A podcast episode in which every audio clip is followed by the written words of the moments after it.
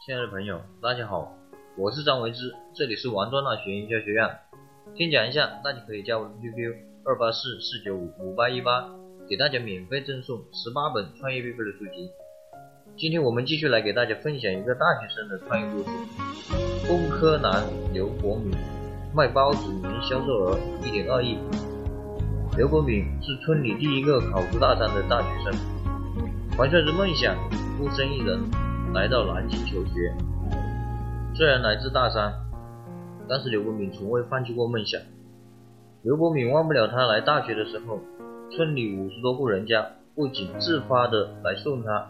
而且还五块十块的给他凑了两千多块钱的生活费，并嘱咐他：孩子能从大山里走出来特别不容易，以后你要好好学习，脚踏实地的做人。拿着沾满乡亲们汗水的钱，刘国敏心里很不是滋味。从一年一年级起，他就利用业余的时间兼职，发传单、端盘子、洗碗。尽管起早贪黑的工作，但是刘国敏从未觉得辛苦。时隔不久，他和身边同样有创业梦想的同学们组成了创业团队，在创业大赛中获得了二十万创业奖金，这也是他的启动资金。上大一的时候，刘国敏就开了第一家互联网行业的公司。大三的时候，又成立了一家新媒体营销公司，后来被收购。大一的时候就接触到了包子行业，觉得早餐市场很不错，便开始着手对包子的营销。于是和善园包子店就成立了。在食材方面，刘国敏层层把关，坚持做好包子。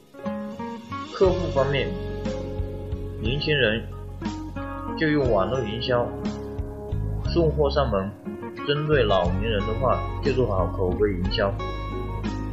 还经常和客户互动，就这样，刘国敏的包子店开到了一百六十多家，一年的销售额超过了一点二个亿。刘国敏现在在将包子店开到苏溪长护。好了，今天我们就分享到这里。从刘国敏的身上，你学到了什么？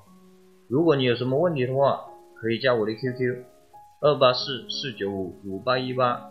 我给大家准备了礼物，免费送给大家十八本受用一生的书籍，内容包括人生规划、行为习惯、销售策略、营销策略、职业训练、团队建设等等。